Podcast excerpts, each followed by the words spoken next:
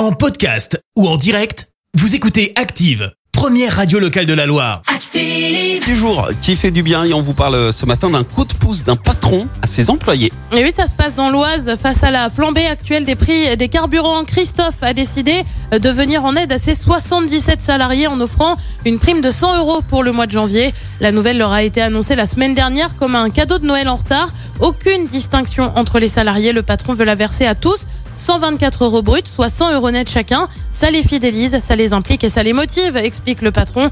De son côté, le gouvernement a annoncé hier relever de 10% le barème de l'indemnité kilométrique, alors que les prix à la pompe battent des records, on vous le disait hein, il y a quelques minutes. 1,65€ le litre pour le gasoil, 1,70€ pour le samplon 95 en moyenne la semaine dernière. Merci, vous avez écouté Active Radio, la première radio locale de la Loire. Active.